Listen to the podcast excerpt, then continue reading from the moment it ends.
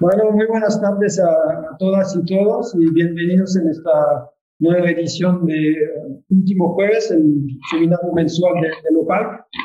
Hoy, 29 de septiembre, tenemos el gran placer de acoger a Julián López uh, Murcia, que es, uh, después de haber hecho un máster en la LSI, un doctorado en la Universidad de Oxford, trabajando temas de descentralización, recentralización uh, en, en, Colombia, uh, con una perspectiva histórica, pero, pero también política, institucional.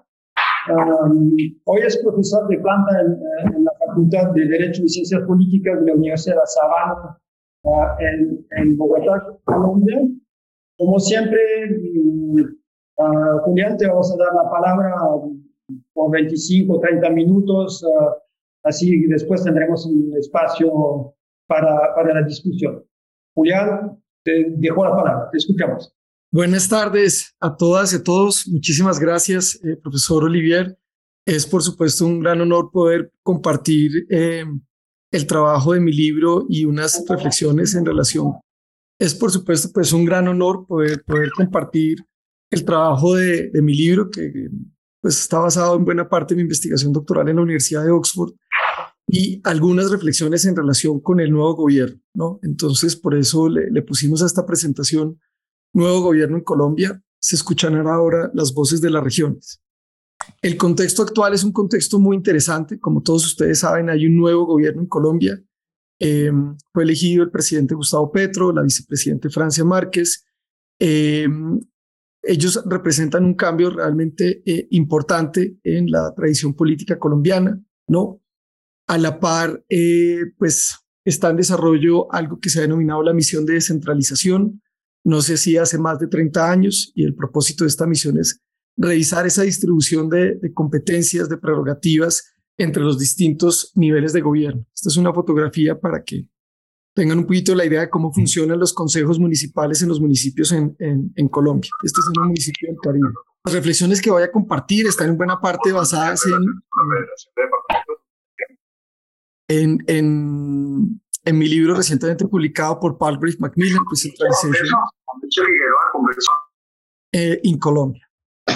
Entonces, ¿cuál es el punto de partida? ¿No? Eh, para las personas que han trabajado los temas de descentralización, normalmente a Colombia la ubican como uno de esos países eh, paradigmáticos, ejemplares de la ola de descentralización en el mundo y en América Latina, pero yo creo que esa es una idea que debería revisarse con mucho cuidado y en vez de eso partir de la idea de que Colombia es un país que actualmente tiene un contexto predominantemente recentralizado. O sea, ese debería ser como el punto de partida de qué es lo que puede pasar ahora. Quiero referirme a algunos eh, datos que creo que servirían para sustentar esta afirmación. ¿no? Esta gráfica que ven acá es una gráfica preparada por el equipo económico eh, del Centro de Estudios Económicos Regionales del Banco de la República, en la que nos muestran qué ha pasado con las transferencias desde el gobierno nacional hacia los gobiernos subnacionales en Colombia, ¿no? Entonces, ¿qué fue lo que pasó? En la Constitución del 91 se distribuyeron los ingresos corrientes de la nación entre el gobierno nacional y los gobiernos subnacionales. Y allí se decidió que eh, para el año 2001 el porcentaje transferido iba a ser casi la mitad de los ingresos corrientes de la nación, 46.5%, ¿no? Una cifra mucho más alta incluso que la de la mayoría de los estados federales en América Latina. Sin embargo, ¿qué es lo que ocurre después? Con ocasión de las reformas recentralizadoras, ustedes pueden ver acá cómo va decayendo ese porcentaje de las participaciones como porcentaje del PIB en la curva, eh, digamos, color morado y como porcentaje de los ingresos corrientes de la nación en la curva azul, ¿no? Esta gráfica es muy importante porque incluso ahora cuando se instaló esta misión de descentralización, el gobierno nacional nunca presenta esta gráfica, sino que presenta la gráfica de la evolución de las transferencias en valores absolutos, porque esa gráfica muestra una curva ascendente. Pero si uno ve esta gráfica, que es qué parte le ha tocado a los municipios y a los departamentos como parte del PIB, como porcentaje del PIB, se puede dar cuenta que ha habido una recentralización fiscal muy fuerte, ¿no? Esto desde el punto de vista fiscal. Desde el punto de vista administrativo, ¿qué ha ocurrido? ¿No? Eh, particularmente en la, en la reforma del 2007 durante la administración Uribe, eh, se crean, se introducen en la Constitución unas prerrogativas muy fuertes para que el gobierno nacional pueda ejercer control sobre municipios y departamentos. Y un buen ejemplo de estas prerrogativas de esa, eh, eh, de esa reforma es que el gobierno nacional a partir del 2007 podía desertificar a los municipios en relación con el uso de los recursos para agua potable y saneamiento básico. Y si el gobierno nacional desertificaba a los municipios, los municipios perdían la administración de esas transferencias. Es decir, no solamente baja el porcentaje de las transferencias, sino que ya dejan de ser automáticas y quedan condicionadas a una certificación del gobierno nacional. Y lo que ustedes pueden ver acá es como en el 2008 había solo 60 municipios desertificados, pero en el 2014 ya había 376 municipios desertificados. Es decir, eh, una tercera parte de todos los municipios del país perdían la administración de estos recursos, ¿no? Este sistema estaba a cargo de una persona eh, eh, en el gobierno nacional de la Superintendencia de Servicios Públicos Domiciliarios, ¿no? Y no solamente generaba inconvenientes para la prestación del servicio porque la plata pasaba de los municipios a los departamentos y los departamentos no tenían capacidad de ejecutar esos recursos, sino que además generaba problemas eh, desde el punto de vista de transparencia, incluso problemas de corrupción, ¿no? Porque los alcaldes, muy preocupados de no perder esa plata, caían en redes de delincuentes que les pedían dinero para obtener esa certificación. Y ahora desde el punto de vista eh, político, ¿no? Eh, si bien durante este tiempo que analizo en el libro no se modificó el tema de que alcaldes y gobernadores fueran elegidos de forma popular, como si ocurrió, por ejemplo, en Rusia, donde eh, con la llegada de Putin en sus medidas recentralizadoras se elimina, por ejemplo, la elección de lo que serían los gobernadores en Rusia. Eso en Colombia no pasó, ¿no? Entonces, formalmente no hubo una recentralización política, pero informalmente sí la hubo, porque en la medida en que municipios y departamentos tenían menos dinero y en la medida en que para usar esos dineros tenían que pedirle permiso al gobierno nacional, eh, casi que naturalmente esa autonomía política esa independencia política, esa vocería política que puedan tener, eh, por ejemplo, figuras tan importantes como los gobernadores, pues se pierde de facto, ¿no? Yo no puedo andar criticando al gobierno nacional en la mañana y en la tarde ir con los congresistas amigos a pedirle que por favor me cofinancie eh, los proyectos de la entidad territorial, ¿no? Entonces, eh, acá quiero traer dos, dos ejemplos muy interesantes. Uno, Horacio Serpa, la persona que está aquí a la derecha, una persona que eh, llegó incluso a ganar una primera vuelta en elecciones presidenciales, un líder muy importante del Partido Liberal, pues él siendo gobernador de Santander, un departamento tremendamente importante, eh, me explicaba en las entrevistas para el libro cómo había perdido completamente esa autonomía, ¿no? Los gobernadores y los alcaldes tienen que ser sumisos para recibir esos recursos que antes eran automáticos y ahora se vuelven discrecionales del gobierno nacional. Y aquí al otro lado con el micrófono pueden ver al gobernador Alan Jara. Él era el gobernador del departamento del Meta, que era uno de los departamentos que más eh, recibía recursos por regalías, ¿no? Y entonces eh, este gobernador me explicaba cómo eh, la recentralización había llegado a ser milimétrica, ¿no? Y este no es un caso aislado, este es simplemente para, para ilustrar la situación. Porque uno puede entender que se quiera una coordinación importante entre el gobierno nacional y los gobiernos subnacionales, ¿no? Eh, que, por ejemplo, en temas de agua se diga, mire, todo el país va a trabajar para cumplir las metas del ODS 6 de agua potable y saneamiento. Eso, eso me parece que puede ser lógico. Pero no era ese tipo de coordinación de la que estábamos hablando. Era un tipo de coordinación en la que un gobernador elegido democráticamente tenía que pedirle permiso a un funcionario de rango medio en el Ministerio de Vivienda para utilizar su plata de regalías, ¿no? En proyectos de agua potable y saneamiento básico y someterse a la decisión de esa instancia del gobierno nacional, incluso en relación con cuál era el grosor de los tubos. O sea, el gobierno nacional le decía a un gobernador cuál era el grosor de los tubos que tenía que usar en su proyecto. Un poco para que tengan idea de hasta qué punto llegó esa eh, recentralización. Entonces, eh, encontrando que hubo una recentralización fiscal, una recentralización administrativa y una recentralización política, lo que uno podría preguntarse es, bueno, ¿qué ha causado la recentralización en Colombia? Y para hacer este análisis, hicimos un análisis eh, para el libro de, bueno, ¿qué, ¿qué, pasó en otros países? ¿no? Entonces, lo que encuentro en la literatura también es unas causas relacionadas primordialmente con aspectos políticos, otras causas relacionadas primordialmente con aspectos económicos y otras con aspectos administrativos, ¿no? Entonces, la causa, la, hipótesis más común era una crisis económica, generalmente una hiperinflación, que abría las puertas a que el gobierno nacional recentralizara para superar esa crisis, ¿no? Esa, hipótesis eh, se vio en América Latina en varios países, en Europa también hubo algún tipo de recentralización en Italia, también un poco en España. Eh, eh, se dice que podría ser una de las hipótesis en lo que pasó con Rusia, con Boris Yeltsin, ¿no? Pero en Colombia, vamos a ver más adelante, esa hipótesis de la crisis económica no parece satisfactoria. Otra hipótesis en América Latina propuesta por el profesor Ken Eaton fue, hombre, la recentralización es causada por los gobiernos de izquierda. Entonces la analiza Venezuela, eh, Ecuador, Bolivia, dice los gobiernos de izquierda asociaron la descentralización con el neoliberalismo y entonces eh, dicen vamos a recentralizar. Eh, caso de Chávez, caso de Correa, ¿no? Pero vamos a ver cómo en Colombia esa hipótesis tampoco es satisfactoria. Y desde el punto de vista administrativo en América Latina, por ejemplo, está el caso de Bolivia en el que se dijo, mire, cuando se descentralizaron temas como el desarrollo de la infraestructura, las carreteras, esa fragmentación fue problemática y fue necesario recentralizar. ¿no? Estas, digamos, como algunas de las hipótesis más comunes en esta literatura. Pero cuando uno revisa Colombia, eh, las hipótesis no resultan satisfactorias, ¿no? Por ejemplo, la, la hipótesis de gobiernos de izquierda. Eh, la administración Pastrana recentralizó, la administración Uribe recentralizó, la administración Santos recentralizó, Samper intentó recentralizar, pero creo que nadie calificaría a estos gobiernos como administraciones de izquierda, ¿no? También eh, la hipótesis de la crisis económica, ¿no? Esa hipótesis sería importante o satisfactoria para explicar la recentralización durante la administración del presidente Pastrana. El presidente Pastrana eh, vive la crisis del año 99 en el que a partir de la crisis rusa en Colombia la economía decrece en 4.2% y eso abrió las puertas a la recentralización. Pero los siguientes momentos recentralizadores no se dan durante crisis económicas, sino que se dan durante booms económicos. Es el caso de la administración Uribe en el 2007 y la administración Santos en el 2011. De tal manera que no encontraba satisfactoria esas hipótesis para explicar la recentralización en Colombia, sobre todo una recentralización tan fuerte.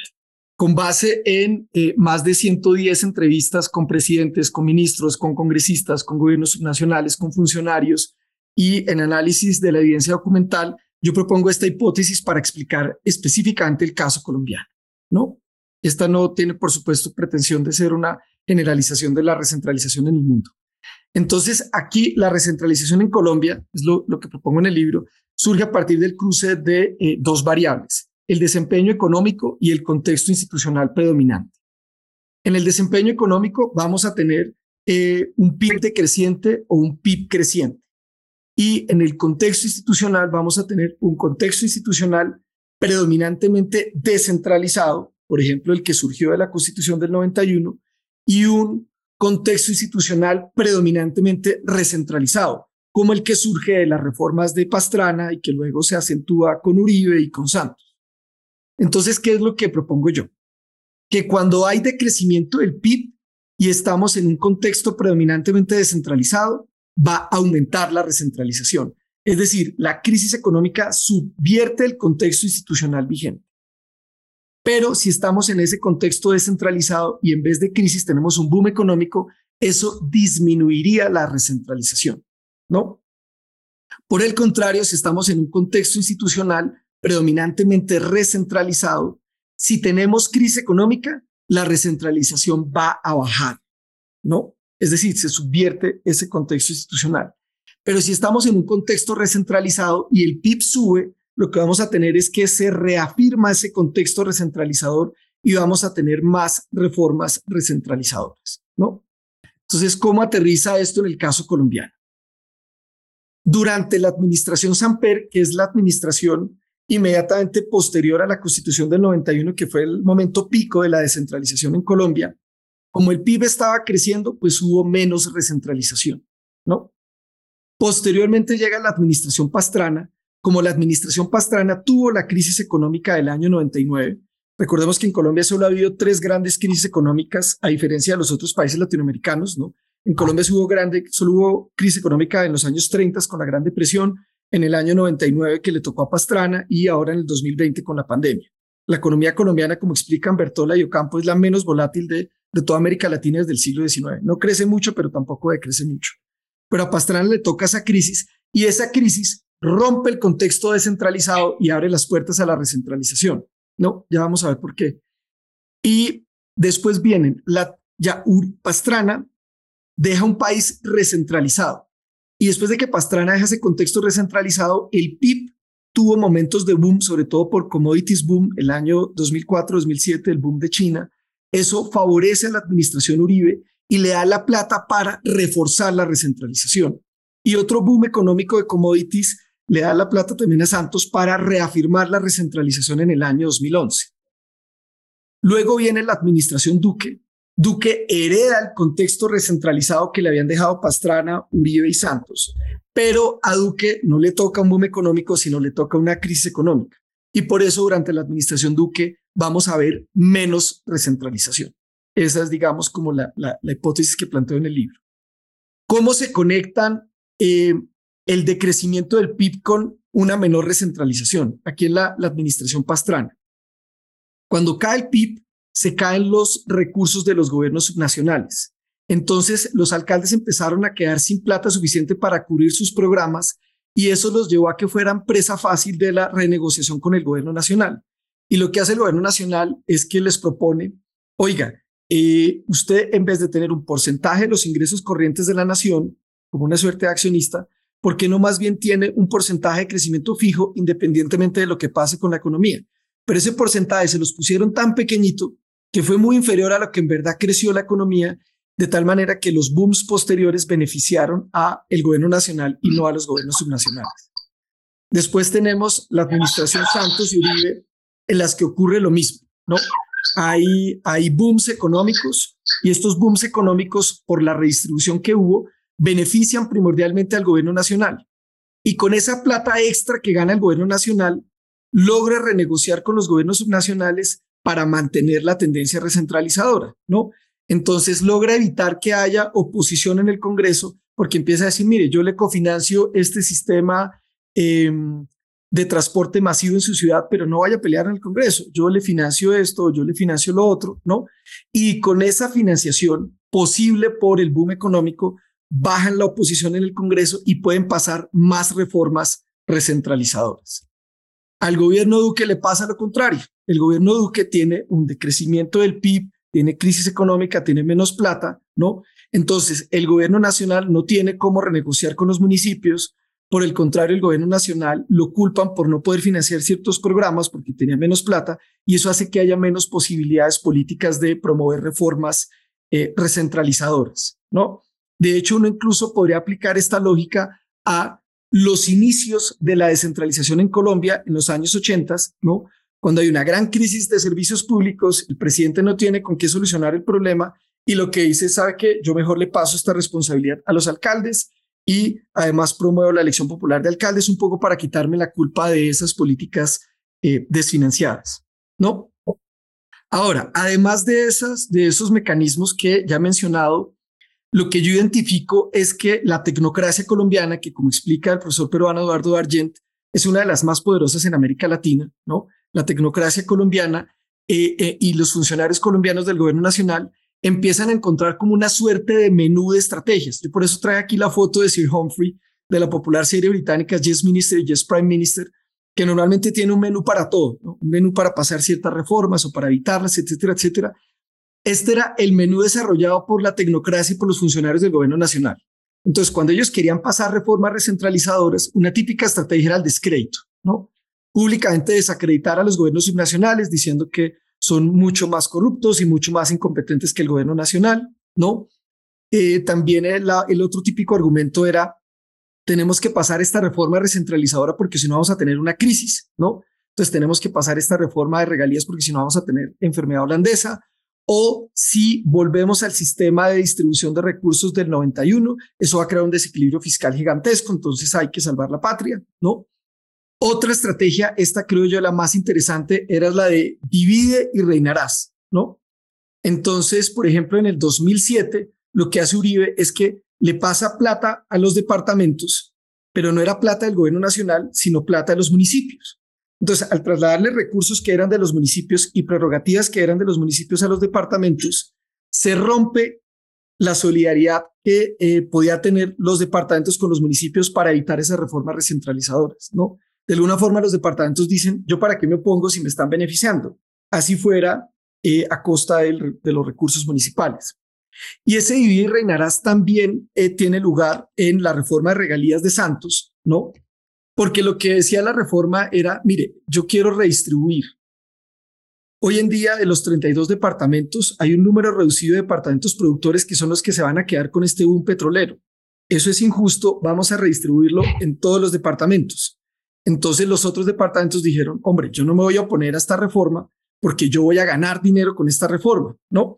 Lo que no sabían los departamentos es que a la par con ese sistema de redistribución, el gobierno nacional iba a recentralizar las decisiones, iba a crear un sistema en el que casi que en la práctica solo con autorización del gobierno nacional se iba a poder utilizar esa plata. Otra de las estrategias ha sido la constitucionalización de las reformas para evitar que la Corte Constitucional bloquee esos, esas modificaciones o eh, aprovecharse de las menores capacidades técnicas y menores informaciones de los gobiernos subnacionales. Otra estrategia muy importante fue eh, decirle a municipios y departamentos eh, tranquilos, esta reforma recentralizadora es temporal, ¿no? Entonces Pastrana les dijo, mire, esto tranquilo que va a ser del 2001 al 2008. Pero en el 2006 el gobierno Uribe incumple esa promesa y promueve otra reforma recentralizadora, pero les dice, tranquilos, esto va a ser entre el 2007 y el 2016, ¿no? Em, y eh, pues la idea que todavía existe entre los funcionarios del gobierno nacional, que nada de esto, que cuando el gobierno nacional controla los municipios, no es recentralización, sino que es simplemente el control como una tutela que tendría que ejercer el gobierno nacional sobre los gobiernos subnacionales, ¿no? Ahora, una pregunta que ha aparecido en muchas de las presentaciones del libro es, bueno, ¿y el conflicto armado qué? ¿Y la paz? ¿No? ¿No será que eh, la verdadera causa de la recentralización en Colombia fue el tema del conflicto armado?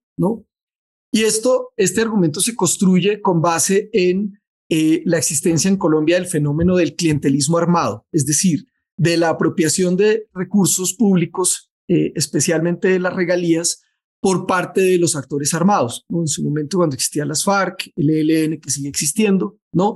Y también los grupos paramilitares. Entonces, la lógica sería que el gobierno nacional quiso recoger esa plata que estaba en manos de los gobiernos subnacionales para evitar que se la eh, robaran esos actores armados y que a través de ellos ejercieran control sobre la población, ¿no? Em, y sobre el tema de la paz, pues también eh, en los ochentas, parte de los argumentos para la descentralización fue eh, que la descentralización era clave para construir la paz porque le iba a dar espacio a otras voces políticas. Sin embargo, eh, lo que yo encontré en mi investigación fue que el conflicto armado y la paz realmente no fueron factores determinantes en la recentralización, ¿no? Y voy a referirme específicamente al caso de las regalías, ¿no?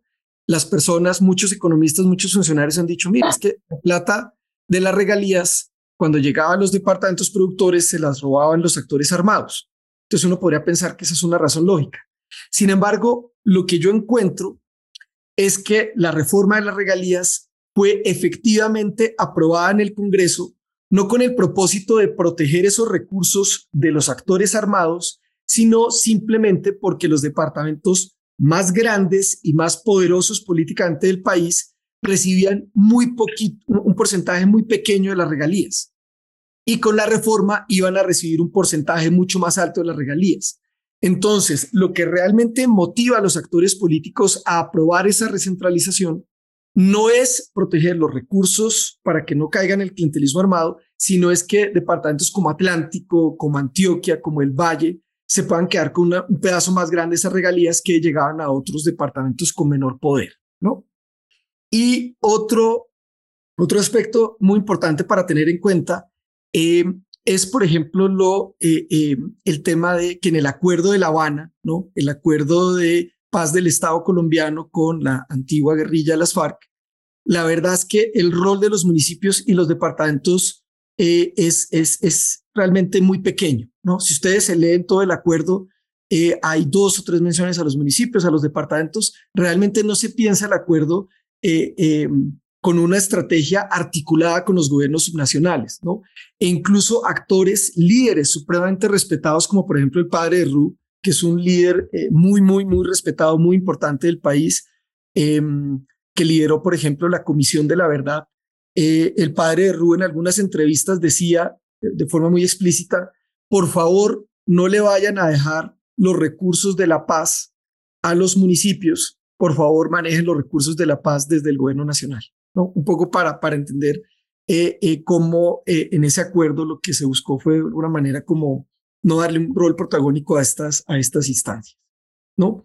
Acá muestro simplemente cómo cambió la distribución de las regalías para que ustedes puedan ver que lo que motivó a todos estos departamentos a aprobar regalías no fue proteger los recursos del Meta, de Arauca o del Huila, de los actores armados, sino simplemente ganar ellos todos estos recursos. Y otro aspecto importante en relación con esta eh, relación entre recentralización y conflicto armado y paz es un reciente escándalo, ¿no? Entonces, en medio de la recentralización, ¿cierto? Se dijo, mire, la decisión última sobre cómo se utiliza la plata de las regalías para la paz la va a tomar una instancia con un gran protagonismo del gobierno nacional que se llaman los UCATs, ¿no? Supuestamente porque en el gobierno nacional iba a haber más transparencia y más competencia, pero eso no sucedió. Lo que sucedió es que estamos hoy en un escándalo por malversación de los recursos de la paz protagonizado por esa instancia de carácter nacional que ha generado incluso quejas de Naciones Unidas. Bueno, y ahora eh, entrando ya en el análisis del nuevo gobierno. Como les decía, la elección del presidente Petro y de la vicepresidenta Márquez es, es un cambio muy, muy, muy importante en la política colombiana, visto de manera, digamos, muy resumida, pues es el primer gobierno con una tendencia claramente de izquierda, con unos protagonistas que eh, durante muchos años eh, fueron excluidos de la política. Entonces uno sí podría preguntarse, bueno, ¿esto va a seguir eh, la misma tendencia? ¿no? Em, dicho de otra manera, ¿será que puedo aplicar esta, esta hipótesis que yo formulo en el libro diciendo, mire, la administración Petro va a seguir la misma tendencia a todos los otros gobiernos, en el sentido de que si el gobierno Petro tiene un boom económico, va a recentralizar. Pero si eh, el gobierno Petro tiene una crisis económica, no va a recentralizar, ¿no? Valdría la pena hacerse esa pregunta, yo creo que es una pregunta importante, ¿no? Al frente de las finanzas de la, de la administración del presidente Petro está el ministro de Hacienda, José Antonio Campo, eh, sin duda alguna, eh, el economista más importante del país, más prestigioso, subsecretario de Naciones Unidas, profesor de la Universidad de Columbia. Él ya había sido ministro eh, durante la administración del presidente Samper. Él es, de alguna manera, una persona pues, con un gran prestigio, ¿no? Tal vez el economista tecnócrata más progresista, pero los primeros intentos de recentralización en el país fueron promovidos por el ministro Campo durante la administración Samper.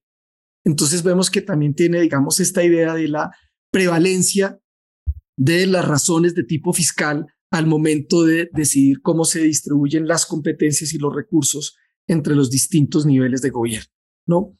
Eh, ahora bien, no, no creo que el, el, debate se pueda cerrar simplemente a la manera como yo expliqué lo que ha pasado con las administraciones pasadas. Por lo mismo, este es un gobierno ciertamente eh, diferente, eh, el gobierno ha, propuesto, incluso desde la campaña, el presidente Petro ha dicho que va a haber unos diálogos regionales vinculantes que van a tener eh, un, un, impacto muy importante en la determinación de las políticas públicas y en las reformas.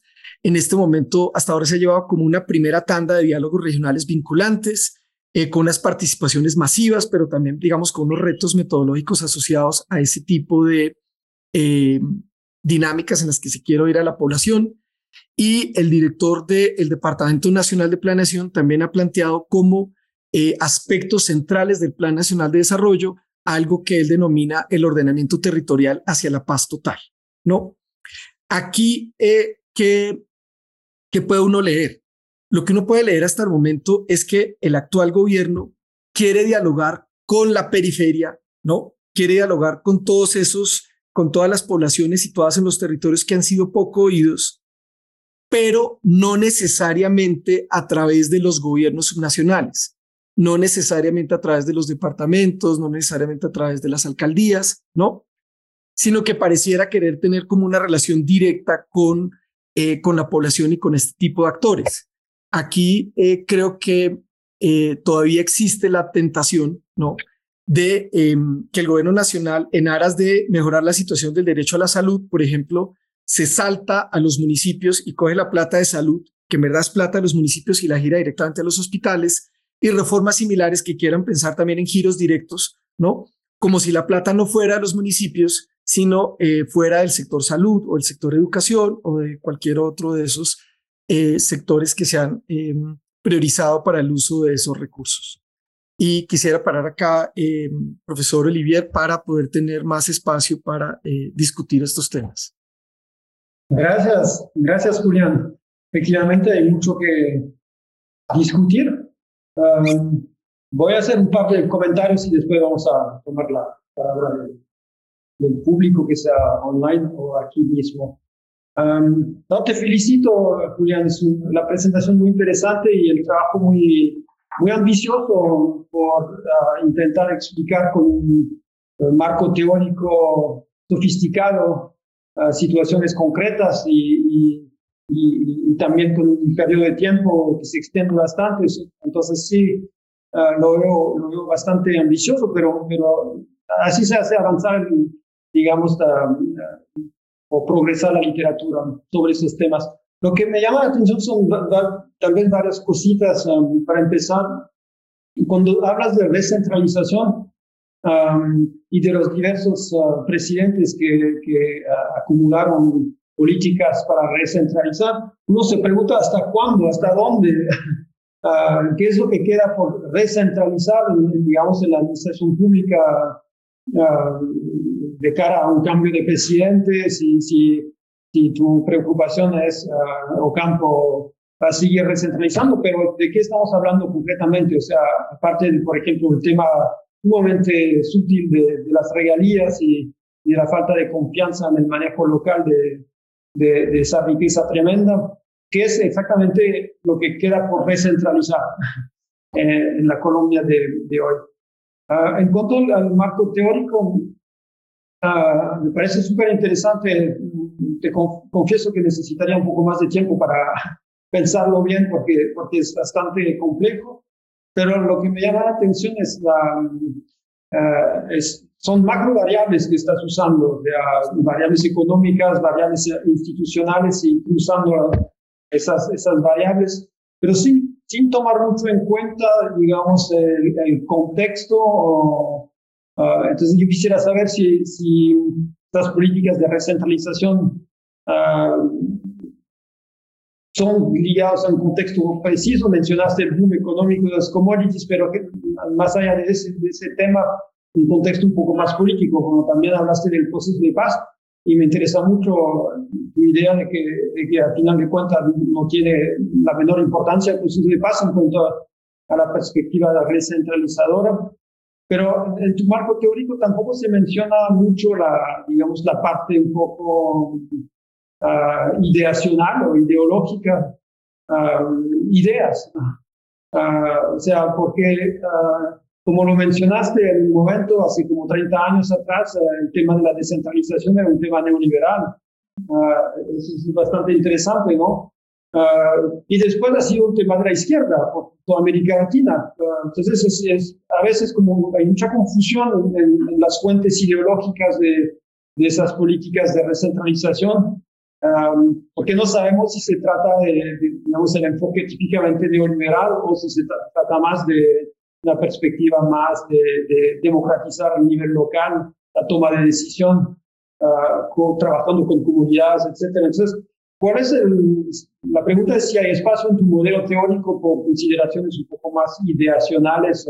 bueno, hay dos preguntas, a ver si me y me puede contestar algo y, después paso la palabra a, mis compañeros aquí. Muchas gracias, Oliver.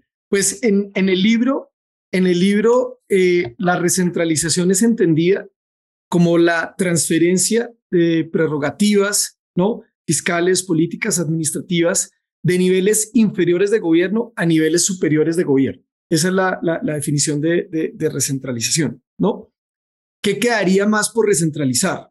Eh, hipotéticamente, ¿no? Desde el punto de vista fiscal, el gobierno podría eh, disminuir todavía más eh, el porcentaje de las transferencias, ¿no? hipotéticamente, digamos, está en el mundo de lo posible. Eh, también se podrían afectar los impuestos subnacionales, ¿no? Y de hecho, durante la administración Duque, el partido de gobierno, incluso en contra de la administración Duque, el Centro Democrático liderado por el expresidente Uribe, buscó ponerle un techo al impuesto predial, que es una de las principales fuentes de financiación de los municipios. Entonces, eso también es otra posibilidad de recentralización. Eh, desde el punto de vista administrativo, se le puede todavía restringir más la discrecionalidad a alcaldes y gobernadores. Entonces, hipotéticamente, el gobierno nacional podría decir, ¿sabe qué? Yo ya no le voy a transferir la plata del agua, sino que yo mismo voy a utilizar la plata del agua, que es suya, municipios, y la voy a transferir directamente a las empresas de servicios públicos o a las comunidades, ¿no? Y de hecho, esa puerta se abrió porque la Corte Constitucional, a mi modo de ver, equivocadamente, dijo que las participaciones de agua eran unos recursos del sector y no eran unos recursos de los municipios. Entonces aquí también podemos ver que las cortes han sido unos actores importantes en ese proceso de recentralización, ¿no? Y políticamente existiría la posibilidad de avanzar la recentralización política si, por ejemplo, se sincronizan las elecciones del gobierno nacional con el gobierno subnacional. Hoy en día no son al tiempo. De hecho, eh, este año pues elegimos presidente, pero el año siguiente es la elección de alcaldes y gobernadores. Y el hecho de que se elijan en años diferentes le da cierta autonomía a los candidatos y a los partidos políticos para tener agendas subnacionales. Pero si, por ejemplo, como lo, han como lo propuso Samper, como lo propuso Pastrana, como lo propuso Santos, lo propusieron infructuosamente, si se logra, si se pusieran todas esas elecciones al tiempo, eso eh, ahondaría la recentralización política, creo yo. Eh, no sé si de esta forma respondo la, la primera pregunta. En cuanto a la segunda pregunta, digamos, una de las conclusiones de mi libro es que la ideología realmente no es, es no sería importante para, para recentralización. O sea, tuvimos gobiernos de izquierda como Chávez, como Correa, eh, que eh, recentralizaron. Y Uribe, utilizando exact, un presidente de derecha, utilizando exactamente los mismos mecanismos, también recentralizó. ¿No? Entonces no habría, digamos, allí como un factor ideológico fuerte, creería yo.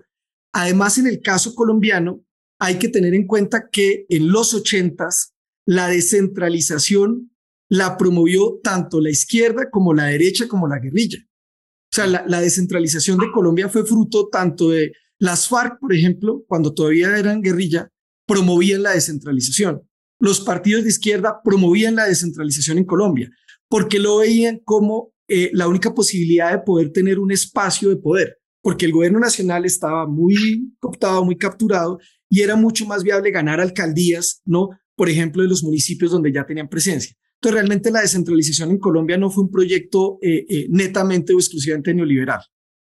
Ahora, que más allá de ideologías, digamos, o bueno, puede también ser ideologías, pero, pero yo le diría más como unos worldviews que son aquí relevantes, es el worldview de la tecnocracia colombiana. ¿no?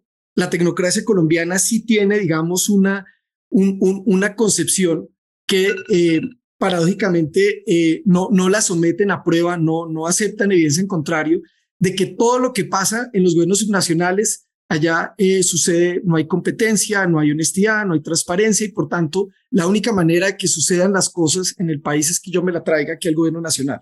Entonces sí hay, digamos, como esa, esa, yo no, yo no sé si ideología, pero digamos, ahí sí, eh, eh, digamos, ahí como esa, esa concepción, ¿no?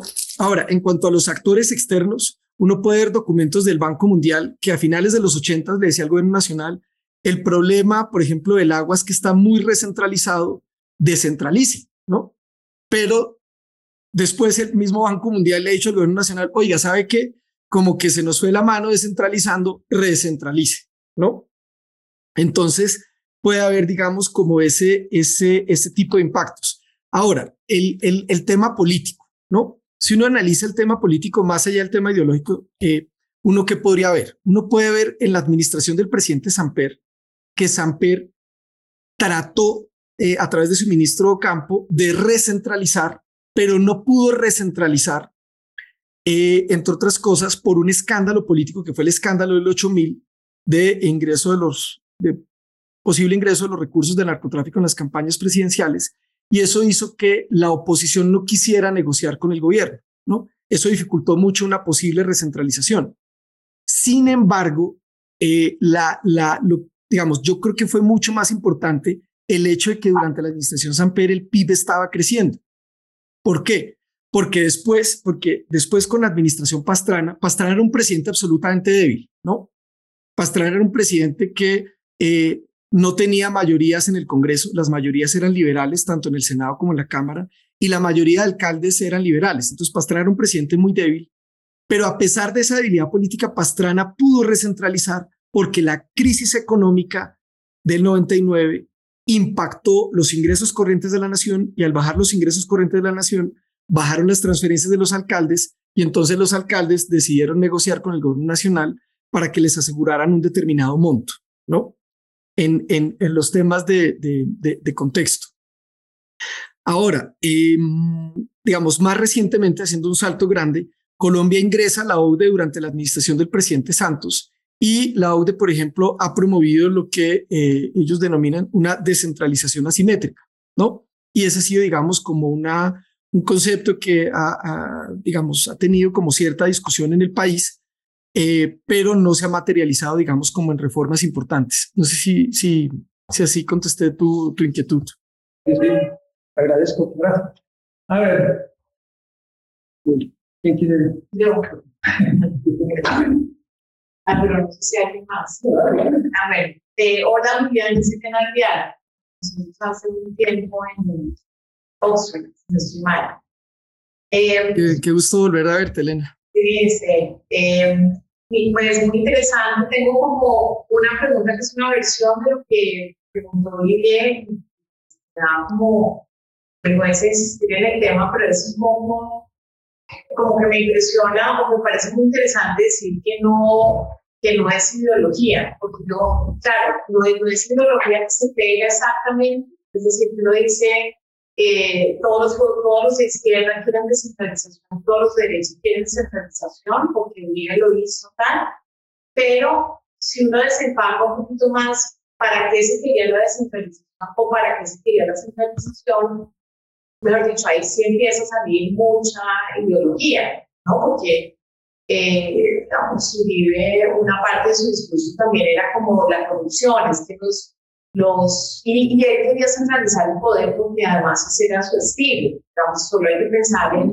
los consejos comunitarios que estaban comunitarios que tenía en entonces, yo creo que sí, si uno a primera vista los compara, yo estoy de acuerdo contigo, pues hay gobiernos de izquierda que hacen, descentralizan o descentralizan, etcétera, pero si uno desempaca realmente cuál es, qué es lo que estaban tratando de hacer y para qué lo estaban tratando de hacer, yo creo que ahí hay una cosa ideológica que puede ser un poco reveladora y en ese sentido, como que pienso en una cosa que fue lo primero. Yo llegué un poco tarde, perdón, pues que no me acostumbro al laberinto que se hace, eh, pero eh, digamos, a mí me parece que, que, la fotografía que tú presentas es muy interesante, pero no está como relacionada con otras áreas de Colombia que son, que tienen que ver con la fotografía que presentada. O sea, yo no creo que uno pueda hablar, por ejemplo, del Estado o de las democracias como tú lo dices, como tú lo presentas, sin pensar también,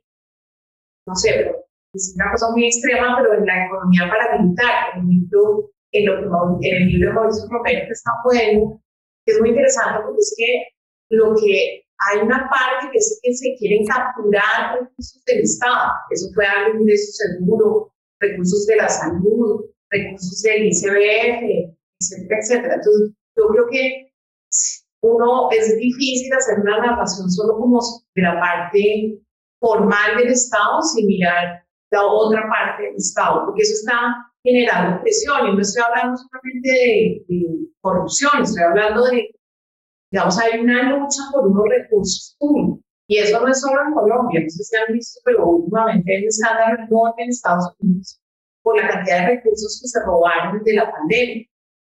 Y eso, en realidad, Digamos, esa es la lucha. Yo creo que acá en Francia también hay una lucha como por capturar recursos del Estado. legalmente, ni siquiera ilegalmente. Eh, entonces, como que te quería preguntar qué opinas sobre como esa interacción entre esa fotografía, pues como tan elegante que estás presentando, con la otra fotografía que está interactuando constantemente con el Estado y que está ahí. Eh, y solo dos cosas más, pues es un comentario que funcionó tanto, es que no hay, hay en esta mesa el único hombre soy viene y el presentador es tú. En las fotos, bueno, en online, ok, pero digamos en esta mesa, pero en las fotos no hay un, una mujer, o sea, no hay nada, no sé, me parece muy impactante en la tecnocracia. Eh, y lo último es, sí, quería preguntarte cuál es tu proyecto político, digamos, fuera del proyecto académico, de este libro, es interesante tal. Si tú te dedicaras a, pues no sé, si te dijeran, bueno, lances de la alcaldía de Buenaventura, por decir algo, si tu proyecto sería más poder para los municipios o, o menos poder para los municipios, digamos, ¿cuál es el proyecto político que dispara este proyecto? Eh, pero muchas gracias, muy interesante. Muchas, muchas gracias, Elena. Eh, no, esa es una pregunta muy, muy, muy compleja. Eh, de alguna manera, lo que uno quiere con estos modelos es, eh, o, cualquier modelo, trata de como recoger parte de la realidad, pero por supuesto no puede recoger toda la realidad con, todos sus matices, ¿no? Y busca hacer una explicación parsimoniosa em, y, pues por supuesto que puede haber otras, otras causas que empujen la situación, ¿no? Por ejemplo, como el tema de Samper. Pero eh, mi, conclusión es que la principal es esta, la, del desempeño eh, económico, sin que se desconozcan eh, las demás, ¿no? Ahora, el tema ideológico, yo, yo no lo veo, digamos, tan fuerte. ¿Por qué? Porque, por ejemplo, uno, uno podría sostener que la administración Samper no era una administración de derecha, podría incluso decir que era una administración que buscó ser de centro izquierda hasta cierto punto, ¿no? E igual ellos buscaron recentralizar. No pudieron, pero buscaron recentralizar. O incluso uno puede ver hoy, eh, digamos, esto, ya entramos como en el, análisis del futuro, eh, que no sería extraño, Elena, por ejemplo, que en esta administración se piense en el tema de los giros directos como una posibilidad de solucionar problemas de servicios públicos, ¿no? Entonces, fíjate que incluso una administración que es, digamos, más abiertamente izquierda, también estaría pensando en el rol principal no es de los municipios, el rol principal lo tiene el gobierno nacional, solucionando las problemáticas de la población, ¿no? Yo no estoy entrando todavía a decir que eso esté bien o esté mal, en ninguno de los casos, ¿no? Eh, pero, pero sí creo que existe, eh, em, sobre todo cuando hay unos proyectos políticos ambiciosos, la tentación de decir es que lo voy a hacer desde el gobierno nacional, independientemente de la, de la ideología eh, que se tenga. ¿no? Y también pues porque en el barrio igual recentralizaron los de derecha y los de izquierda, utilizando de hecho las mismas herramientas, ¿no? Correa se portó igualito a Alberto Carrasquilla, el ministro tecnócrata de, eh, de, del presidente Uribe y del presidente Duque, ¿no? De hecho estudiaron en la misma universidad en Estados Unidos y utilizaron técnicas muy similares para recentralizar recursos, independiente un poco de la, de la visión ideológica. El tema de la economía paramilitar que tú mencionas es muy importante, ¿no? O sea, siempre ha aparecido la, la, inquietud de, bueno, el clientelismo armado aquí, ¿cómo juega? Yo creo que sí, de alguna forma estuvo como en, en, en los análisis de algunos funcionarios eh, que querían como recoger esos recursos, ¿no? Eh, para que no cayeran en manos del clientelismo armado, pero, pero si uno pudiera hablar como de causa efectiva de la aprobación de la reforma de regalías, fue básicamente la ambición de los departamentos grandes de coger un pedazo más grande de las regalías más que proteger eso.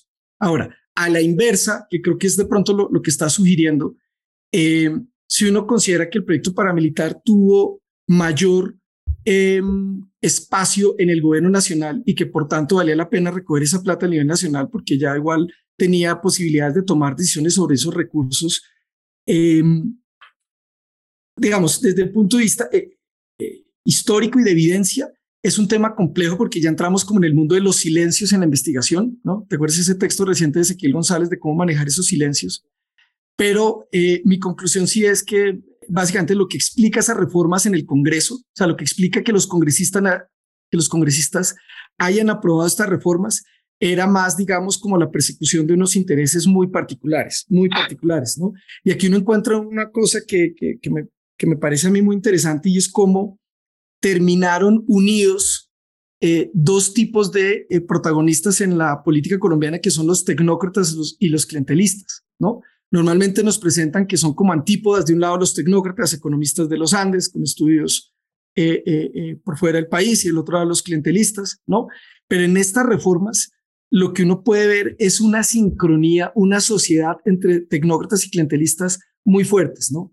De un lado, los tecnócratas viendo cómo los políticos clientelistas favorecían las reformas que ellos querían, es decir, traerse todo para Bogotá, ¿no? Porque solo en Bogotá sabemos, solo en Bogotá podemos tomar buenas decisiones.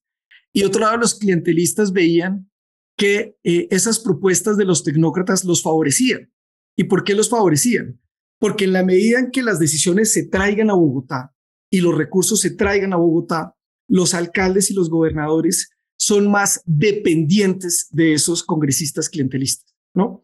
Ahora, el tema no es en blanco y negro, ¿no? Estas reformas eh, de alguna forma han fortalecido, por ejemplo, a los departamentos en términos económicos y hoy en día uno puede ver muchos grupos políticos en los que el líder político está en el departamento y tiene dos o tres congresistas que son sus subalternos desde el punto de vista político. En cuanto a la perspectiva de género, yo creo que tú tienes razón, ¿no? Eh, pues no ha habido ministras de Hacienda, ¿no? En cuanto a directoras del DNP, eh, tuve una entrevista con Carolina Rentería, eh, directora del DNP durante la, administración del presidente Uribe, pero, pero digamos, yo no encontré ahí como, digamos, yo encontré en Carolina el, el, digamos, el mismo discurso, el mismo worldview de todos los otros tecnócratas, ¿no? No, no había allí como que el género marcara una diferencia importante. Y hay otras protagonistas que no las conoce el país, pero que en el funcionamiento diario de la descentralización y sobre todo de la recentralización son o han sido muy importantes. Ahí, por ejemplo, es particularmente eh, destacado el rol de Ana Lucía Villa, que era la directora de la Unidad de Apoyo Fiscal del Ministerio de Hacienda, y era ella quien le imponía las sanciones a alcaldes y gobernadores, ¿no? Y entonces era una mujer a la que todo el mundo le tenía mucho miedo y mucho respeto, y es en buena parte la responsable de la disciplina fiscal que hoy tienen eh, en un nivel muy bajito la deuda de los gobiernos subnacionales. Pero no sé si, si contesto tu, tu inquietud, Elena. Muchas gracias. Bueno, a ver, preguntas, comentarios. Tengo un comentario. A ver, fuerte. ¿Me escuchas bien, Julián, cuando se habla desde el otro lado de la mesa? ¿Sí, sí, sí, ah, sí, sí, señor. Bueno, hola Julián, hola a todos. Mi nombre es Ana María, soy estudiante del doctorado en Derecho Francisco. Muy interesante tu presentación y yo tengo como, eh, no sé si es una pregunta, pero un poco me gustaría saber cuál es tu perspectiva sobre la esperanza que tenemos, digamos, que el gobierno Gustavo Petro pueda avanzar un poco hacia la descentralización, eh, sobre todo teniendo en cuenta como una de las grandes apuestas del gobierno, obviamente, es la apuesta de la paz total, ¿no? Pero antes que eso, incluso es la apuesta de implementemos lo que está en el acuerdo de paz. Y como tú bien dijiste, yo creo que evidentemente el acuerdo de paz no está pensado en ¿no? Un acuerdo de paz completamente centralista en absolutamente todo. Y más aún, el plan marco de implementación, pues que, digamos que mide cómo se implementa el acuerdo de paz, está completamente pensado para que aquellas cosas que le pertenecen a nivel nacional, igual el responsable del reporte sea el nivel central. Se me ocurre un ejemplo, por ejemplo, con el tema la, del punto uno, de la reforma rural integral. Eh, todo el tema, digamos, asociado a cómo llevar el agua potable a los municipios y cómo, digamos, mejorar las condiciones del agua potable, pues, digamos, pertenece evidentemente al nivel subnacional, ya no se gestan todos, digamos, o simplemente. Sin embargo, el responsable es el Ministerio de, de y así quedó, digamos, en la ley, así está organizado casi, y esto está amarrado desde gobierno Santos hasta 2031. Entonces hay como una incompatibilidad completa y absoluta el gobierno de Petro se va a encontrar con un problema serio cuando trate de, digamos, descentralizar, porque pues, la paz para el gobierno no es un tema secundario, ni es un tema, digamos, sectorizado, sino es como la gran apuesta de la visión del gobierno. Entonces, pues simplemente como en el marco de discusión, quisiera saber cómo, cómo, cómo es esa discusión. Yo, yo creo que hay, digamos, hay varios factores importantes. Uno, eh, los mensajes que ha venido transmitiendo el director del Departamento Nacional de Planeación, eh, que es la persona que lidera el Plan Nacional de Desarrollo, eh, como lo he mencionado, tienen como una de sus prioridades el tema del ordenamiento territorial para la paz, ¿no? Y él lo que ha venido planteando es em, aumentar los, em, básicamente como los niveles de coordinación. Entonces ha hecho mucho énfasis en que, por ejemplo, en tema de regalías, el país debería dejar ese escenario de 7.000 proyectos, ¿no? Cada municipio presenta su proyectico y más bien tener unos grandes proyectos nacionales, 10 proyectos nacionales en los que se, se agreguen los recursos, ¿no? Em, también ha mencionado el tema que para servicios públicos hay que fortalecer la, la, la, posibilidad de cofinanciación ¿no? entre el gobierno nacional y los gobiernos subnacionales. Entonces, pareciera que ahí hay como unos roles para eh, departamentos y para municipios, pero eh, falta ver cuáles son los instrumentos elegidos para esa coordinación, ¿no? Si los instrumentos elegidos para esa coordinación es que yo, gobierno nacional, digo qué es lo que se va a, qué es lo que va a tener relación, pues seguramente no vamos a tener más descentralización. Pero esos han sido como los mensajes que han salido hasta el momento.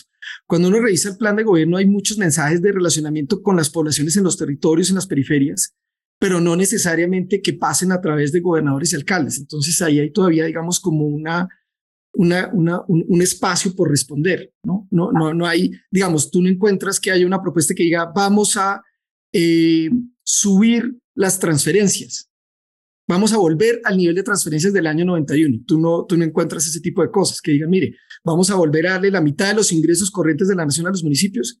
Ese tipo de cosas no aparecen, entonces todavía son, son digamos, espacios eh, eh, que estarían por, por definir. También eh, hay que tener en cuenta, creo yo, pues que em, no sé qué tantos alcaldes o gobernadores de los que hay ahora estarían alineados con el gobierno, ¿no?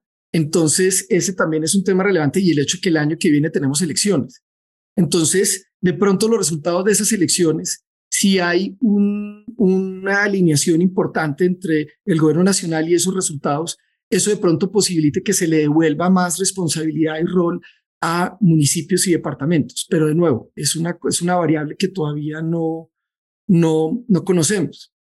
Ahora, aplicando de manera estricta la, la hipótesis del libro, pues lo que yo diría es, mire, si los precios del petróleo suben y le dan un punto más del PIB a la economía colombiana, pues yo no veo que vaya a haber muchos incentivos a redistribuir esa plata con municipios y departamentos, ¿no?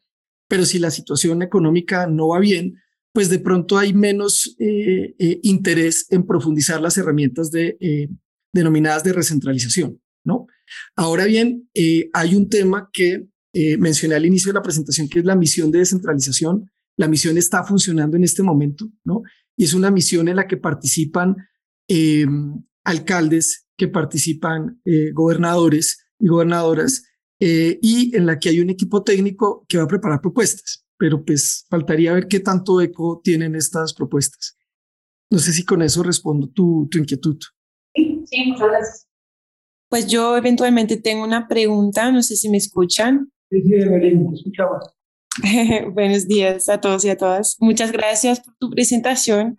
Eh, Súper interesante y pues también abre perspectivas por lo que por lo que hoy en día pues se dice que igual asistimos a un, gobierno que, que por primera vez un poco en la historia de Colombia no sería progresista. Entonces esa gran pregunta que uno se tiene pues cómo, cómo es que se va a, posicionar frente a ese tema de centralización, descentralización, sabiendo que apuesta a una paz total, pero que se daría a nivel territorial, ¿no? Entonces, em, pues eso sí abre muchas preguntas que creo que nos diste un par de instrumentos bien interesantes para, para, para leer, hacer una lectura de, de lo que va a pasar.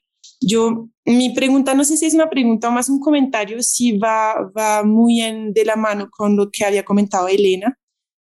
Es, um, y, e igualmente se hace a partir de, de, de, esa noción de total que pasaría por una paz territorial.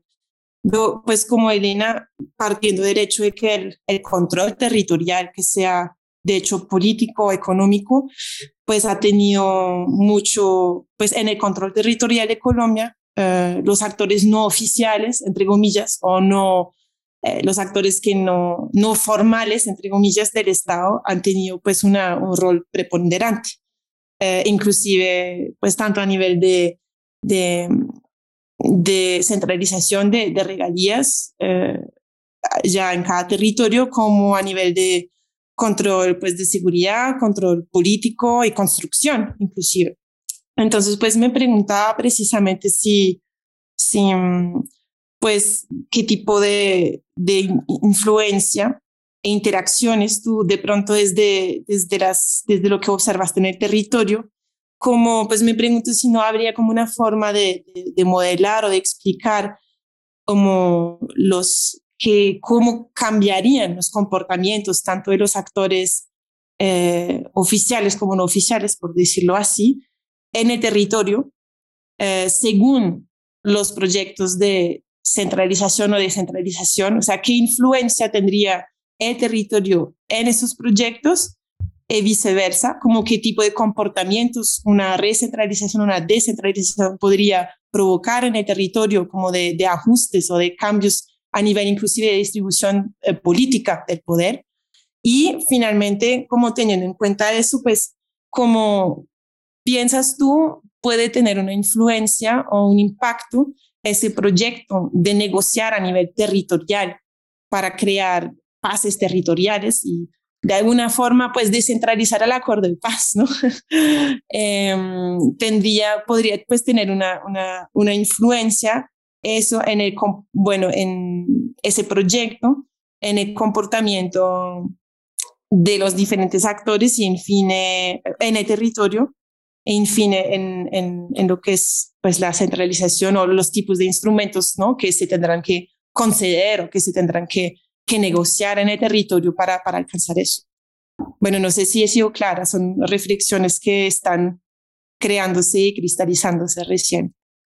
Pues mira, yo, yo creo que hay una oportunidad muy grande porque si tú coges el mapa donde obtuvo más votación el presidente Petro, eh, por ejemplo, te va a coincidir con el mapa de aquellos municipios donde hay mayores necesidades, por ejemplo, en agua potable y saneamiento básico, donde hay más problemas de salud, ¿no?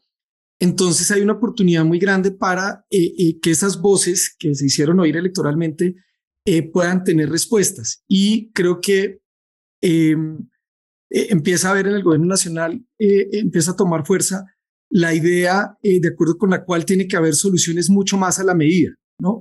Por ejemplo, que los proyectos de vivienda, por ejemplo, que la forma como se gestiona la salud, por ejemplo, que los acueductos comunitarios, que, que ya no estén sometidos como a esas reglas muy rígidas nacionales que solo están pensando en Bogotá, en las grandes ciudades, sino que se reconozcan esas otras formas, e incluso se reconozcan a esos actores comunitarios como los principales protagonistas en la solución de esos problemas. Entonces el gobierno está hablando mucho de asociaciones público-populares, ¿no? Para conectarse con todas esas comunidades para la solución de esos problemas. Y yo creo que eso, eh, eh, así no estés hablando necesariamente de la negociación con actores armados, eso todo eh, eh, termina apuntando al mismo objetivo de paz total y de, y de paz territorial, ¿no? Ahora, ¿qué es lo que yo creo que el, el, el, gobierno debería ser muy consciente y es que así se traigan las decisiones a Bogotá, en la implementación siempre se van a terminar encontrando con esos actores que tú mencionas, ¿no? con esos actores armados ilegales, ¿no? Así, por ejemplo, se tome la decisión de desarrollar X proyecto educativo en Bogotá y se contrata en Bogotá, pues para su ejecución tiene uno que ir al territorio y va a tener que eh, lidiar con esos actores armados ya en el territorio, ¿no? Y que para que esos programas, los ambiciosos programas sociales se puedan llevar a cabo, pues esos son actores que están allí y que, como tú bien lo señalas, tiene un control territorial, digamos, eso hace parte de la realidad de, una parte importante del territorio colombiano. Entonces sí tiene mucho sentido como ese, ese, ese aterrizaje, pero ahí, hay falta ver, de nuevo, relacionado con la anterior pregunta, ¿qué, qué, qué, qué gana aquí? ¿no? Si gana el afán de tener respuestas desde el gobierno nacional, que de pronto den unos primeros resultados más rápido, o si eh, una estrategia articulada con alcaldes, con gobernadores, digamos, un poco como con la, estructura territorial, puede permitir ir generando esas capacidades, ¿no? ir generando esos espacios para tener unos mejores resultados hacia el futuro. Esa es un poco como, digamos, como mi lectura, pero, pero creo que no, no, no es de pronto lo, lo, que esperabas.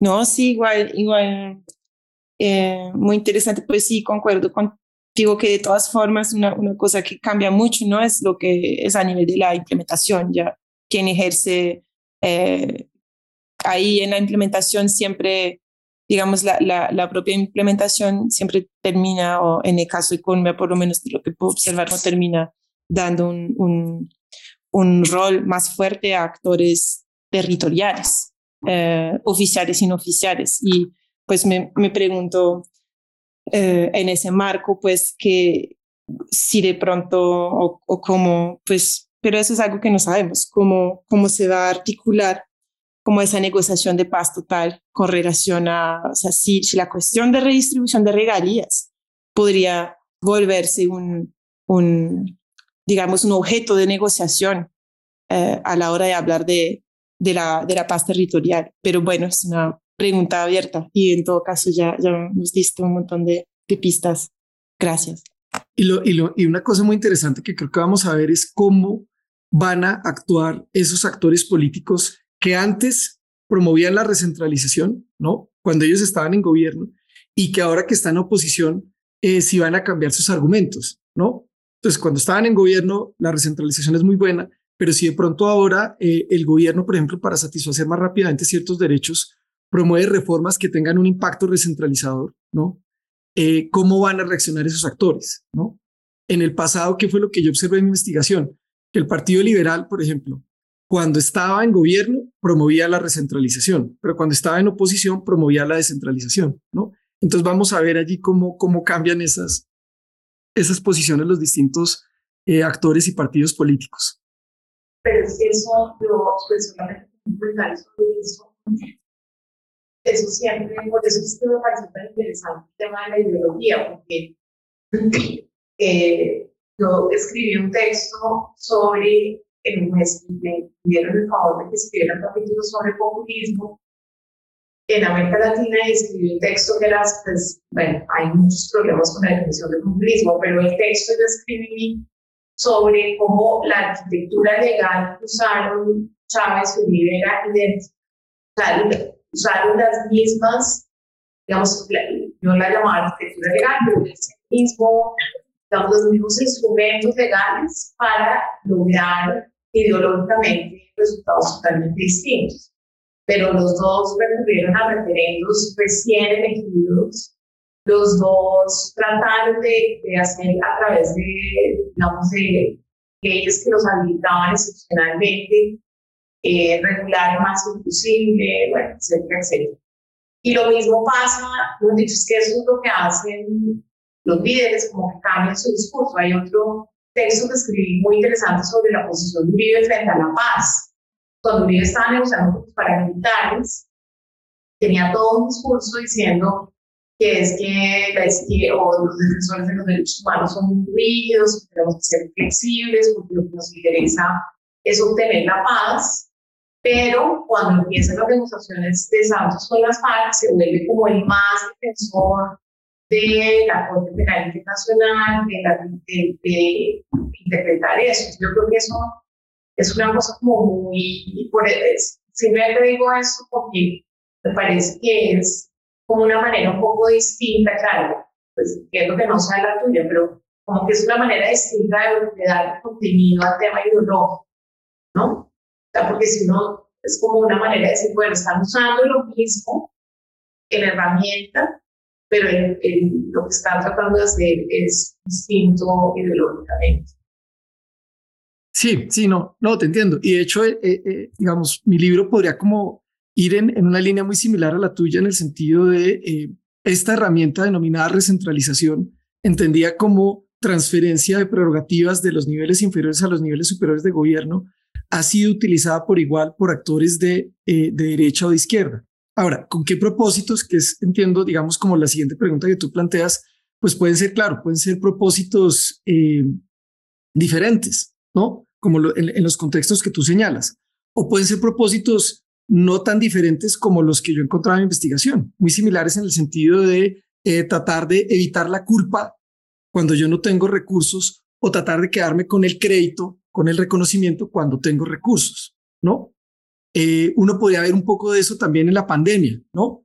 Entonces, en la pandemia, cuando todo estaba saliendo mal, cuando no había recursos, ¿no? Uno veía los discursos del presidente Duque diciendo, es que esto es responsabilidad de, todos. Aquí no solo es el presidente, son los alcaldes, son los gobernadores, ¿no?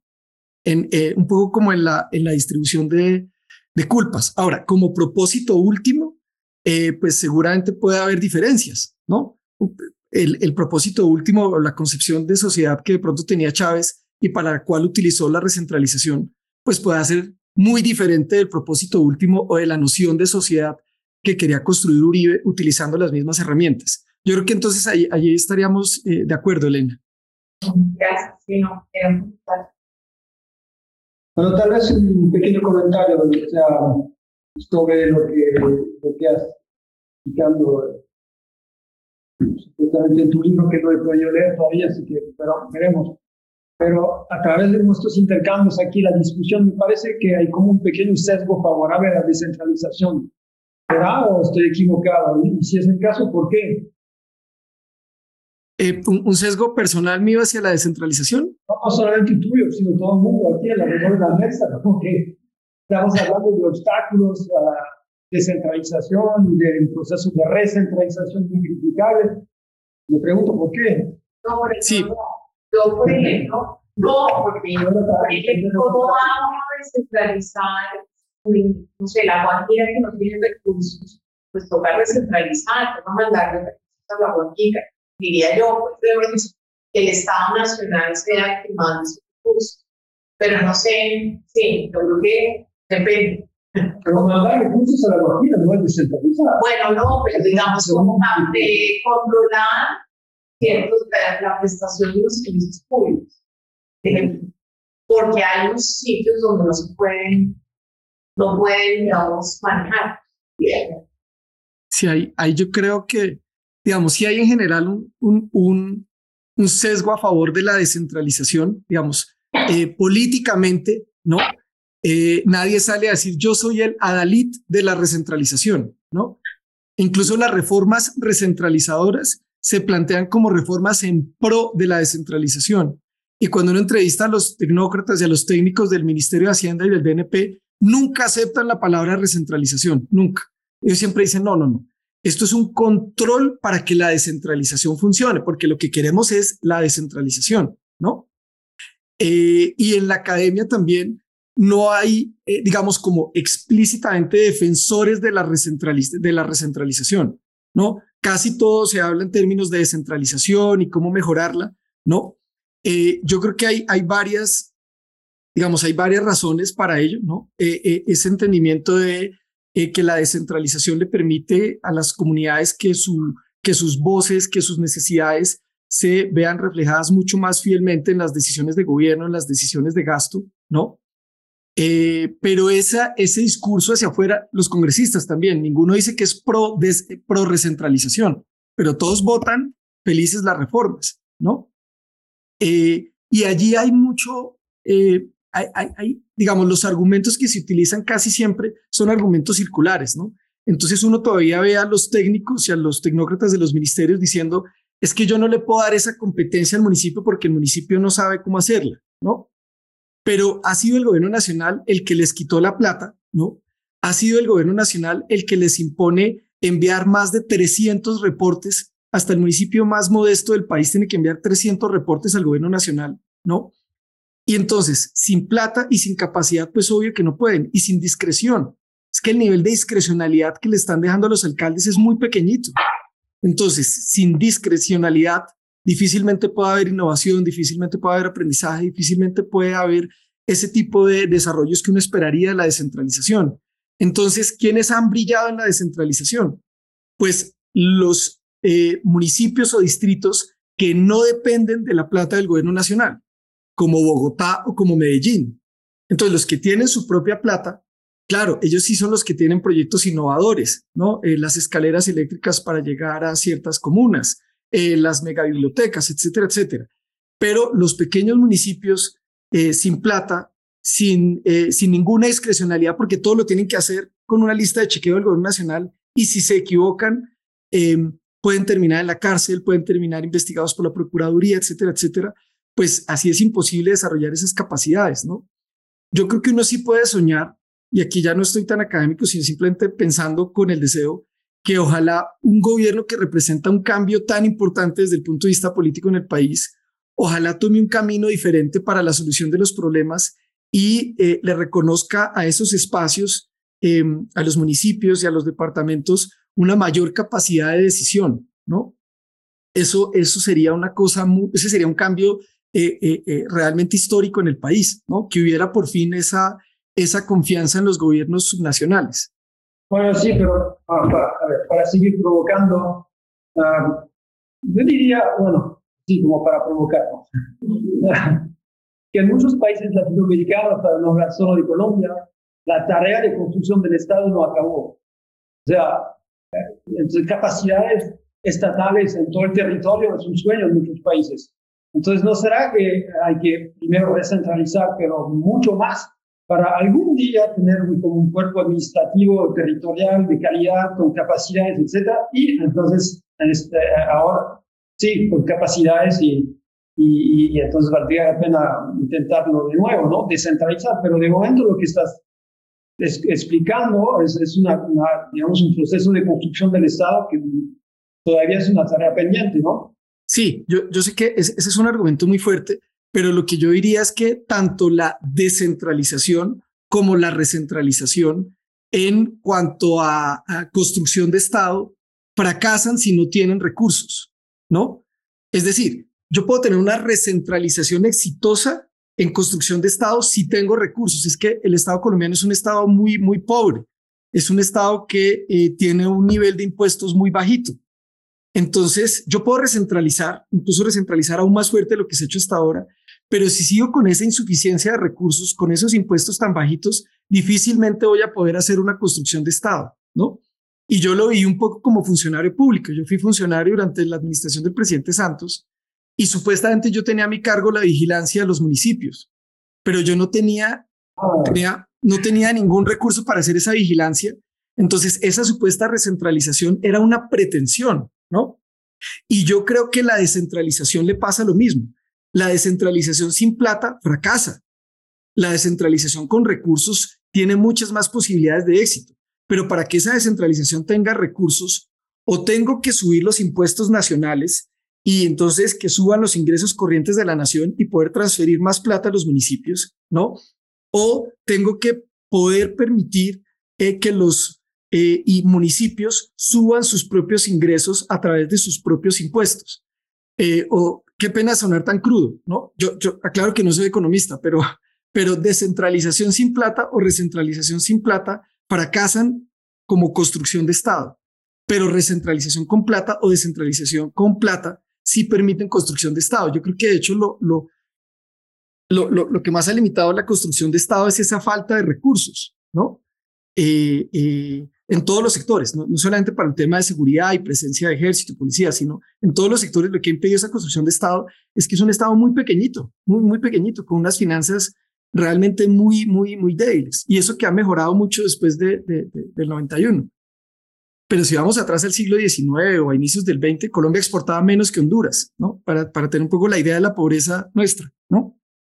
Eh, yo tengo una pregunta y es, esto pues digamos que pone en evidencia, por supuesto, mi, mi, mi profesión, y es preguntarte pues en el marco de tu investigación, de todo lo que conoces sobre este tema, ¿qué rol juega la rama judicial ahí? ¿no? ¿Qué rol juegan los jueces en todo este entramado institucional en el que pues parece parecer mucho más, por supuesto, el Estado, pero pues obviamente en Colombia, pues, con que una rama judicial eh, diría yo, medianamente fuerte, con un nivel de independencia importante, una corte constitucional, pues que se la ha jugado por el tema de la publicación de derechos, que ha tratado como de meterle la mano, sí, como a, redistribuir en ciertos casos muy concretos. Entonces, pues, pues, ¿qué rol ha jugado? O si tú crees que es la rama judicial, entonces, como en este sueño que dices tú de, de, de, hacer las cosas de otra manera, la rama judicial, pues, ¿es un aliado o es un aliado?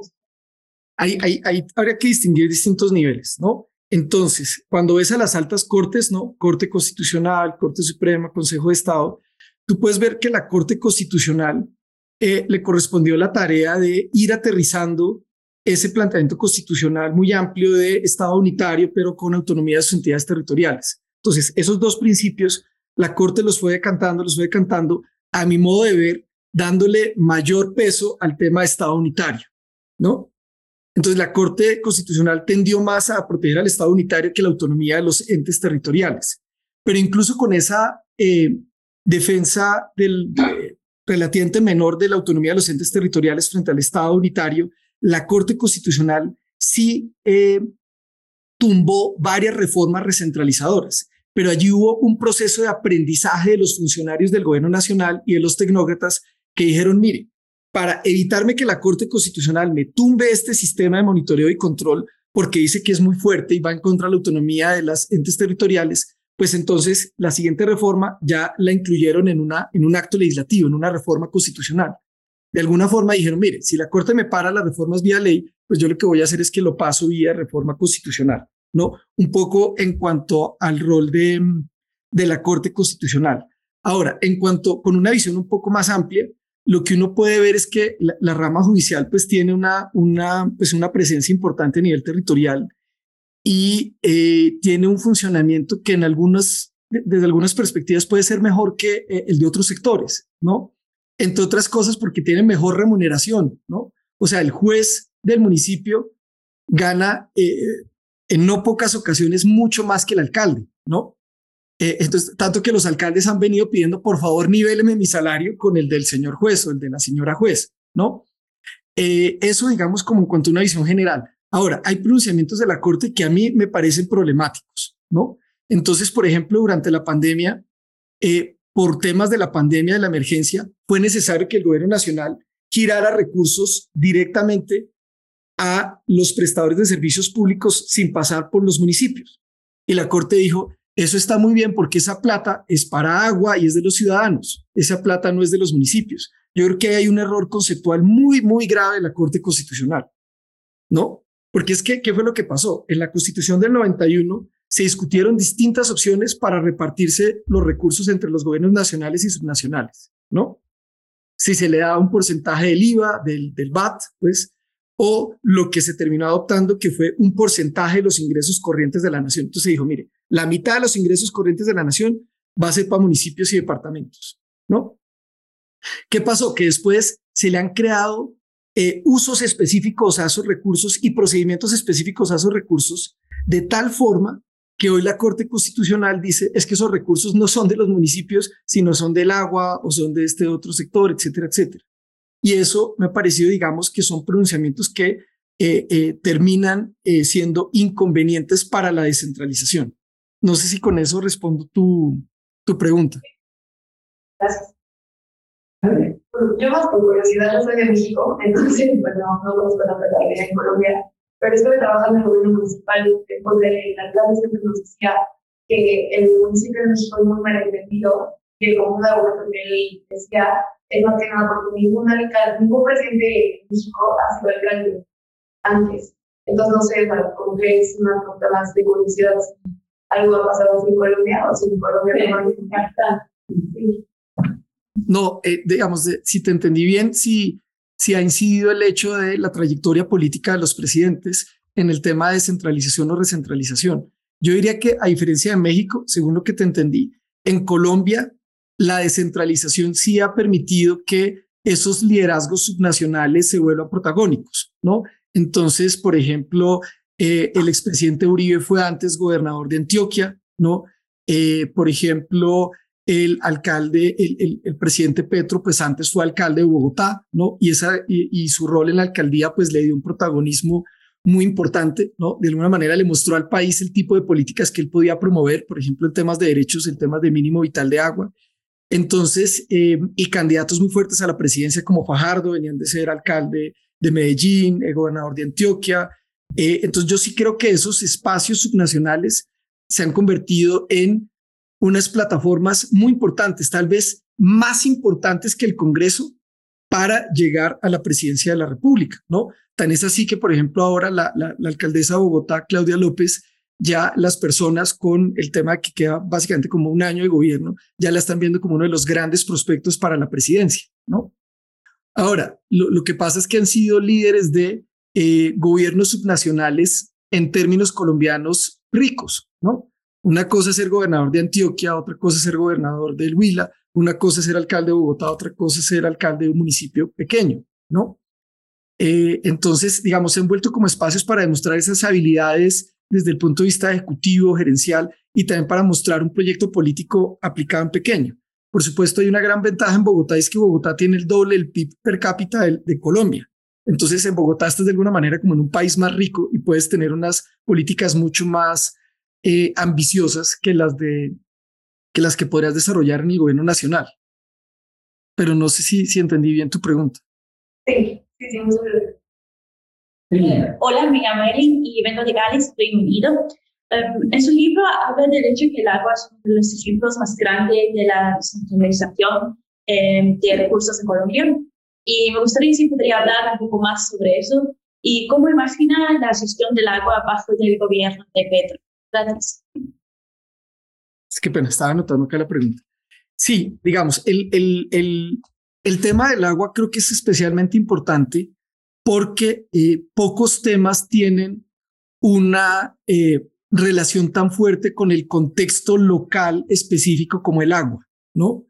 O sea, las condiciones físicas del agua, las fuentes, ya sean los ríos o las fuentes subterráneas, ¿no? Eh, el tipo de agricultura que se tenga, el tipo de industria que se tenga, ¿no? Todos esos son eh, aspectos muy específicos del agua que eh, lo obligan a uno a tener en cuenta esas particularidades locales al momento de tomar las decisiones sobre cómo se puede gestionar la prestación del de, servicio público de acueducto y alcantarillado, ¿no? Hay municipios de Colombia en los que por el suelo, por ejemplo, en el Pacífico colombiano, es muy difícil construir plantas de tratamiento de aguas eh, residuales, etcétera, etcétera. Es decir, es una actividad que demanda un conocimiento local muy fuerte. Pero lo que yo quería mostrar en el libro es que incluso en una actividad del Estado que demanda una cantidad de información local muy fuerte y de preferencias locales muy fuertes, ¿no? Incluso en ese sector hubo una gran recentralización, ¿no? Entonces el gobierno nacional, aquí, para hacer una historia corta del tema del agua, en los ochentas, al final de los ochentas, estaba centralizado en el ISFOPAL. El Banco Mundial le dice, ese es el gran problema del agua en Colombia, entonces Colombia descentraliza. Y después de que descentralizamos, nos dicen, es que el problema es que usted descentralizó muy fuerte, ¿no? Y los municipios no tienen capacidad para resolver estos temas. Eh, en la administración Uribe se crean algo que se llamaron los planes departamentales de agua, para querer eh, agregar a los municipios en los proyectos de agua. Eso que técnicamente parece razonable, políticamente fue inviable, porque en un contexto político tan clientelista como el colombiano, pues no tiene ningún sentido que un alcalde que es elegido por un partido político, por ejemplo el Partido Liberal, por dar un ejemplo, le entregue sus recursos del agua a un gobernador que puede ser de otro partido político que puede ser, por ejemplo, el Centro Democrático.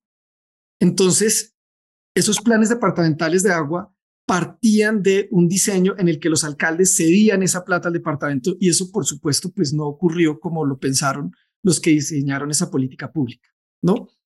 Eh, ¿Qué otra recentralización hubo?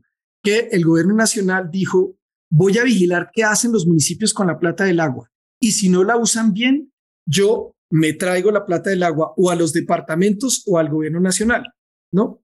¿Qué pasó? Como el gobierno nacional no tenía plata para ejercer ese control, se terminó volviendo un tema simplemente de como de chequeo de documentos. Y cuando la plata pasaba al departamento, el departamento no tenía la capacidad de usar esa plata. E incluso cuando llegaba a la nación, la nación tampoco tenía la capacidad de ejecutar esa plata.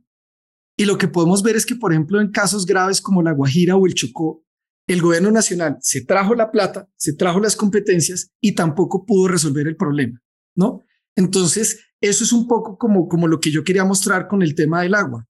O cuando el gobierno nacional le da órdenes a los gobernadores sobre cómo construir sus acueductos, pero no de manera general, sino de forma específica, ¿no? Hasta allá llegó esa recentralización. ¿Y cuál es la, y cuál es la situación que nos dejó la recentralización? Eh, pues que en el país tenemos un gran déficit de proyectos, tenemos todavía unos grandes problemas en municipios pequeños y zonas rurales. Ahora, ¿qué puede pasar con la gestión del agua durante la administración del presidente Petro? Pues yo creo que el agua va a ser un protagonista porque el mismo presidente ha dicho que quiere un ordenamiento territorial basado en el agua, ¿no? Es decir, que el, el, factor determinante para el ordenamiento territorial sea el tema del agua, ¿no? Eso creo que es muy importante. Eso de alguna manera es regresar a algo que intentó el país en los años 60, en los que el país quiso crear una gobernanza no con base en los departamentos, sino con base en las cuencas hidrográficas y ese eh, eh, debería ser el sustento de otro tipo de autoridades que son las corporaciones autónomas regionales, ¿no? Pero que tampoco han funcionado, que se dejaron llevar esas corporaciones autónomas regionales por la lógica clientelista general del país. ¿No? Y eso salió en un reporte del Banco Mundial hace poco en el que participé sobre seguridad hídrica en Colombia. Entonces, yo sí creo que va a ser protagonista el tema del agua, ¿no? Tanto la garantía efectiva del derecho al agua, eh, particularmente de los ciudadanos y ciudadanas con menores ingresos, pero eh, qué tipo de soluciones específicas se desarrollen, yo creo que todavía no es, no es, no es claro. Gracias. La pregunta tal vez, un último comentario. Bueno, Julián, yo creo que vamos a cerrar el, seminario. Voy a cortar la cámara. Ah, dale, dale.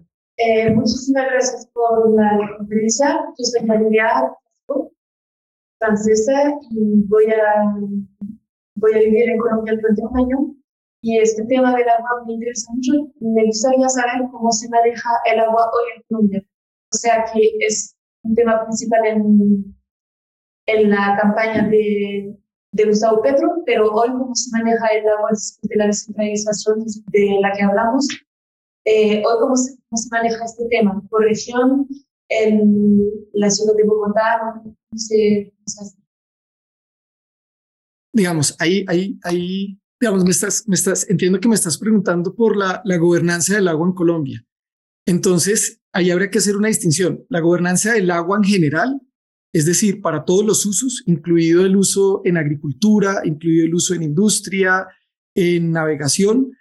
Es una gobernanza tremendamente amplia en la que tienes desde el Ministerio de Ambiente hasta el Ministerio de Defensa, en la que tienes competencias em, a nivel nacional, departamental y a, nivel municipal. Es, es, un cuadro que es muy, muy, muy complejo. Yo te lo puedo compartir.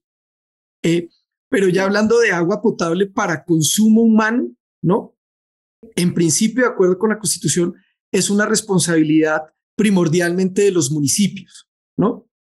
Eh, y si los municipios no pueden eh, lograr satisfacer esas necesidades de su población, ya entrarían los departamentos y el gobierno nacional, pero en principio es de los municipios, ¿no? En la Constitución del 91, y aquí también estoy, empiezo a tocar los temas de Elena, no solamente hubo como una profundización del Estado Social de Derecho, sino también una profundización del Estado regulatorio a la colombiana, ¿no? Y esa profundización del Estado regulatorio a la colombiana, en particular en servicios públicos, lo que buscó fue liberalizarlos y tratar de eh, atraer la mayor cantidad de eh, inversión privada para eh, la prestación de estos servicios, ¿no? Entonces, desde la misma constitución se dijo que los privados podían participar, cómo iban a ser las tarifas, etcétera, etcétera.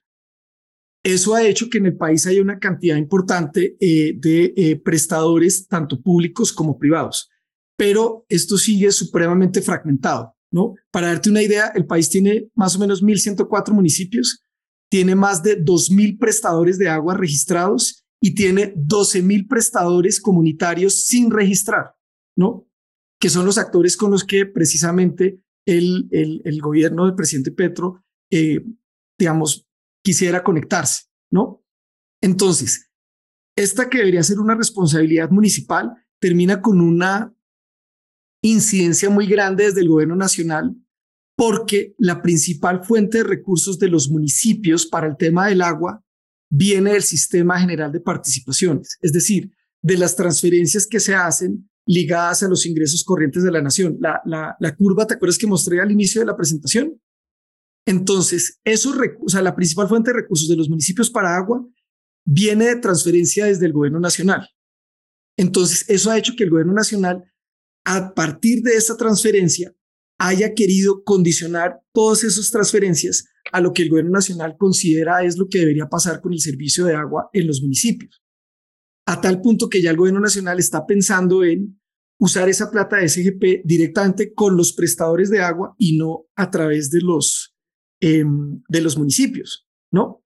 Em, Los otros aspectos de control de calidad del agua se determinan a nivel nacional, pero el control efectivo lo hacen, digamos, las, secretarías de salud. Eh, el tema tarifario también se determina a nivel nacional las reglas de juego, pero la, eh, la aplicación como tal lo hace cada prestador. Pero no sé si con eso respondo tu pregunta o quisieras más, más detalles. Sí, muchas gracias. Bueno, yo creo que con eso vamos a terminar este seminario. Uh, muchísimas gracias, por tu intervención y la, excelente discusión que hemos tenido. Te deseo una, un buen día, que es mañana en Bogotá. Y muchas gracias a todas y todos. Profesor Olivier y a todas y todos, mil gracias por, por sus preguntas y por sus comentarios.